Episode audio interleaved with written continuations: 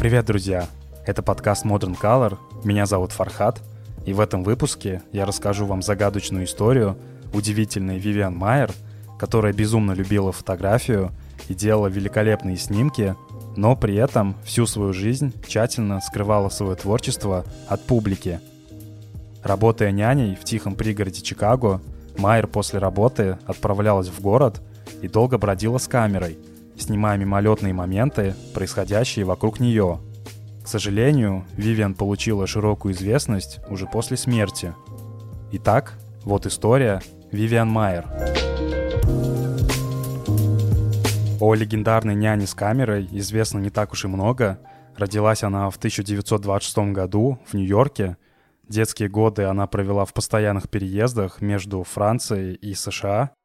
Свои первые снимки Вивиан Майер начала делать в 1949 году, еще будучи подростком. Начинала она снимать на довольно неудобную камеру Kodak Brownie. Это была любительская камера с единственной выдержкой — без управления фокусировкой и без возможности выбора диафрагмы.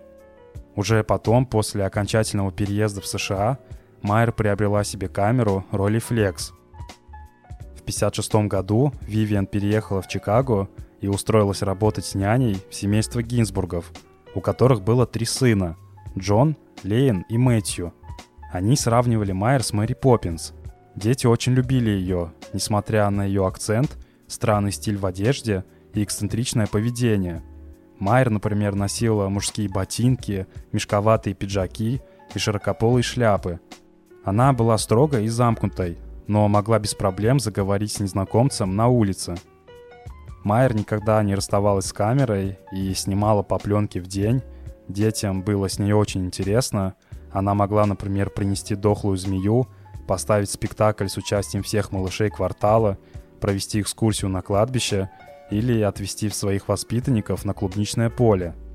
Она также любила говорить о кино, обществе и политике, но пресекала любые попытки вторжения в личное пространство.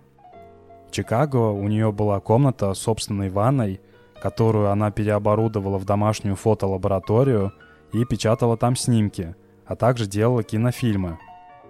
В 1972 году Вивиан покинула семью Гинзбургов потому что дети уже выросли, и им больше не нужна была няня. И в последующие годы вместе со своим огромным архивом она переезжала из одной семьи в другую. Вивиан страдала патологическим накопительством, она собирала и хранила вещи вне зависимости от их полезности. Например, когда она устраивалась на работу в новую семью, то всегда говорила владельцам дома. «Я должна предупредить вас, что я прихожу со своей жизнью, и моя жизнь хранится в коробках. У Вивиан никогда не было собственной семьи, это был ее выбор. Старость она встретила в одиночестве и без постоянного места жительства. Вообще, конец 90-х для Майер стал непростым периодом. Не имея работы и жилья, она была вынуждена сдать на платное хранение большинство своих вещей. Некоторое время она жила только за счет социальных пособий, но затем семья Гинзбургов, а именно ее преданные воспитанники, нашли для нее небольшую квартирку и несколько лет оплачивали ее. Пока в 2008 году Вивиан не получила травму головы, подскользнувшись на улице. Теперь она нуждалась в постоянном уходе, и ее поселили в дом престарелых в Нью-Йорке. Ее вещи, которые она собирала всю свою жизнь, совсем перестали кого-либо интересовать, Платить за хранение многочисленных коробок стало просто некому, и владельцы склада распродали их с аукциона. К большому счастью, эти коробки попали в нужные руки. В 2007 году молодой чикагский риэлтор Джон Малуф купил на местном аукционе несколько коробок со старыми пленками за 380 долларов. Малуф никогда особо не интересовался фотографией и просто хотел приобрести несколько снимков местечка Портридж Парк, о котором он в то время писал статью. Придя домой и распаковав коробки, Джон обнаружил в них тысячи негативов и кинопленок. Все было в отличном качестве и отсортировано по годам. Основная масса материалов касалась конца 50-х и начала 80-х годов. Однако Джон не нашел ничего подходящего для своей статьи, и в итоге он просто отнес купленные коробки в гараж и на время забыл о них. Через некоторое время он снова достал коробки и начал сканировать пленки. В итоге Джон понял, что эти фотографии представляют невероятную ценность и стал понемногу выкладывать их в свой блог. Там их мало кто заметил, но чем больше Джон сканировал негативы, тем больше втягивался во все это, понимая, что нашел нечто восхитительное. Это подтвердилось после публикации фотографий в фотосервисе Flickr, потому что люди начали оставлять восторженные комментарии. Имя автора всех этих фотографий Джон Малуф выяснил без каких-либо трудностей. Дело в том, что именем Вивиан Майер были подписаны конверты и квитанции из лаборатории по проявке фотопленки – но самое удивительное, что удалось найти информацию о том, что Вивиан Майер все еще жива. В то время она находилась в доме престарелых, но из-за той самой травмы головы не могла часто принимать посетителей.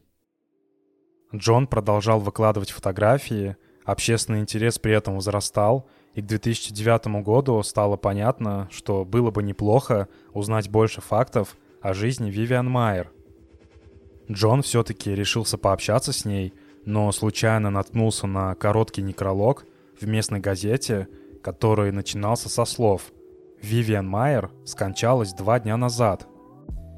В этой же газете семья Гинзбургов вспоминала свою любимую няню. Вивиан Майер, гордая уроженка Франции и жительница Чикаго последние 50 лет, мирно скончалась в понедельник. Вторая мать Джона, Лейна и Мэтью Гинзбургов – свободная и родственная душа, которая волшебным образом коснулась жизни всех, кто ее знал. Она всегда готова была дать совет, выразить свое мнение или протянуть руку помощи. Кинокритик и талантливый фотограф, по-настоящему особенный человек, которого будет очень не хватать, но чью долгую и чудесную жизнь мы будем помнить всегда.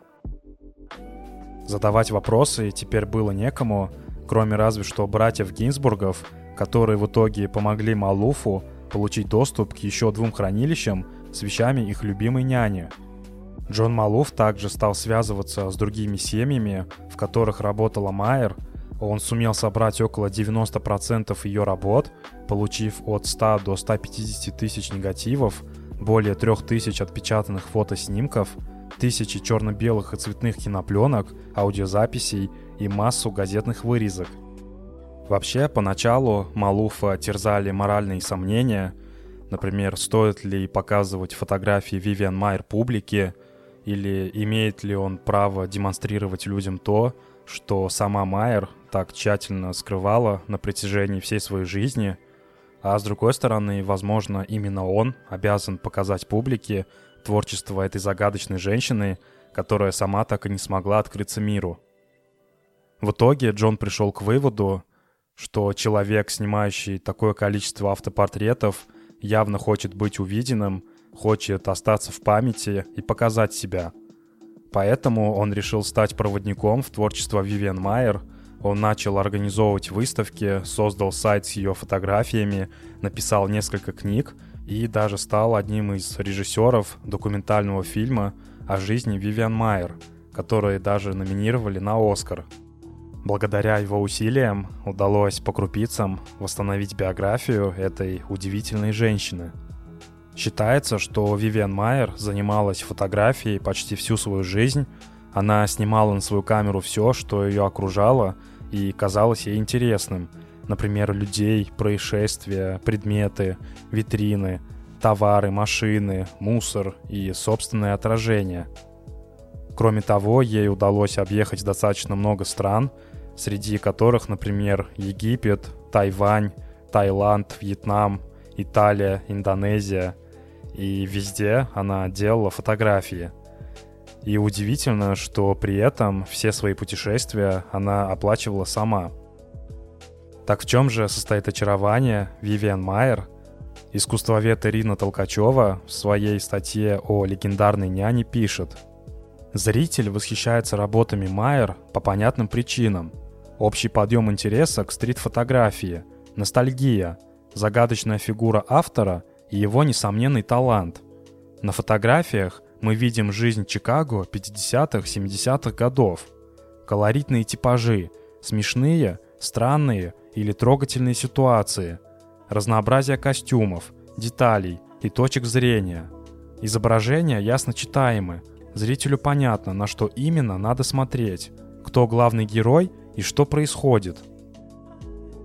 Вивиан Майер сравнивают почти со всеми известными фотографами, которые занимались съемкой уличной жизни, например, с Гарри Виногрантом, Волкером Эвансом, Анри Карте-Брессоном, Элиотом Эрвитом и многими другими. Среди десятков тысяч ее снимков вы точно сможете найти фотографии, которые стилистически будут напоминать этих авторов – Кроме того, она очень трепетно относилась к своим фотографиям, подписывала их, систематизировала и на протяжении всей своей жизни сохраняла их в максимально хорошем состоянии. В 2014 году у Джона Малуфа начались проблемы с некоторыми потенциальными правообладателями. До этого часть пленок он продал коллекционеру Джеффу Голдштейну – поскольку в одиночку разобрать такой огромный архив ему оказалось не под силу. Чтобы заранее не устраивать себе лишних проблем, Джон даже нашел ближайшего родственника Вивиан. Им оказался Сильвен Жоса, двоюродный племянник из Франции. Малуф связался с ним и уладил все вопросы об авторском праве, выкупив у него права на работы Майер. В общем, Джон старался быть максимально честным и действовать по закону и вроде бы ничто не предвещало каких-либо проблем. Но потом появился американский адвокат и бывший профессиональный фотограф Дэвид Дил, который подал в суд на Малуфа. Адвокат якобы нашел других родственников Вивиан Майер и решил оспаривать право на коммерческое использование ее негативов. На время разбирательств Малуфу и Голдштейну запретили использовать снимки. Суд должен был определить законного наследника Вивиан Майер – но разбирательство затянулось на несколько лет. Адвокат Дэвид Дил и далекий родственник Вивиан Майер продолжали подавать иски против галерей, которые выставляли ее фотографии, а поиски прямых родственников ни к чему не привели. В итоге суд вынес решение только в 2016 году и все-таки разрешил использовать снимки Вивиан Майер как Джону Малуфу, так и галеристам и коллекционерам – до начала всех этих судебных разбирательств Джон Малуф успел оцифровать большую часть черно-белых фотографий Вивиан Майер, которые она сделала в 50-х и 60-х годах. После урегулирования спора выяснилось, что к 70-м годам Вивиан резко изменила свой стиль, перейдя на цветную пленку, и вместо среднеформатного роли Flex стала использовать 35-миллиметровую камеру – по этому поводу в 2018 году вышла фотокнига, которая называется «Вивиан Майер. Работа в цвете». В ней собраны цветные снимки, большинство из которых ранее никто не видел. Над этим сборником работали бывший куратор отдела фотографии Чикагского института искусств Колин Уэстербек и легендарный фотограф Джоэль Мейровиц. В предисловии к этой книге Джоэль пишет – Майер была ранним поэтом цветной фотографии. В ее фотографиях видно, что она быстро улавливает поведение людей, изменения ситуации, жесты, выражения лиц. Все маленькие события, которые превращали для нее повседневную жизнь улиц в откровение. А сам Колин Уэстербек отмечал, Вивиан Майер была самоучкой-эрудитом в фотоискусстве. Преимуществом, которое она получила от своей неизвестности – была свобода от споров и снисходительности. Ей не надо было беспокоиться об одобрении сверстников. Колин Вестербек также считает, что стиль Вивиан Майер развивался не в изоляции от канонической фотографии, как было принято считать ранее. Среди вещей фотохудожницы исследователи нашли несколько билетов на выставки, которые проходили в Нью-Йорке в начале 50-х годов – Например, Майер посещала выставку «Пять французских фотографов», на которой были представлены работы Анри Картье-Брессона, Брасай, Робера Дуано, Вилли Рони и Изиса Бидерманеса. Также Вивиан Майер дважды ходила на одну из самых важных выставок в истории фотографии «Род человеческий», на которой были представлены снимки Роберта Франка и Эллен Левит – О Вивиан Майер мы знаем не так уж и много, как хотелось бы. Она не участвовала в выставках, не продавала свои фотографии, у нее не было наставников, зрителей или учеников. И, кстати, многие исследователи ее творчества до сих пор не понимают, почему она никогда не показывала свои работы. Одни, например, думают, что получить признание при жизни ей помешали предполагаемое психическое заболевание и крайне бедственное положение, в котором она оказалась к 90-м годам. Знакомые Вивиан говорили Джону Малуфу, что в какой-то момент она осталась без работы и без крыши над головой. Другие же связывают ее скрытность с социальным давлением, потому что в середине 20 века фотография считалась неподходящим занятием для женщины. Но в любом случае история Вивиан Майер навсегда останется детективным сюжетом. Пожалуй, главный урок, который можно извлечь из этой удивительной истории, в том, что очень важно заниматься творчеством в первую очередь для себя и не беспокоиться о том, что подумают о тебе другие. Жизнь Вивиан Майер может послужить отличным напоминанием о том, что результаты нашего творчества прежде всего должны впечатлять и вдохновлять именно нас. Спасибо, что дослушали выпуск до конца. Подборку фотографий Вивиан Майер и другую полезную информацию вы можете найти по ссылке в описании к выпуску.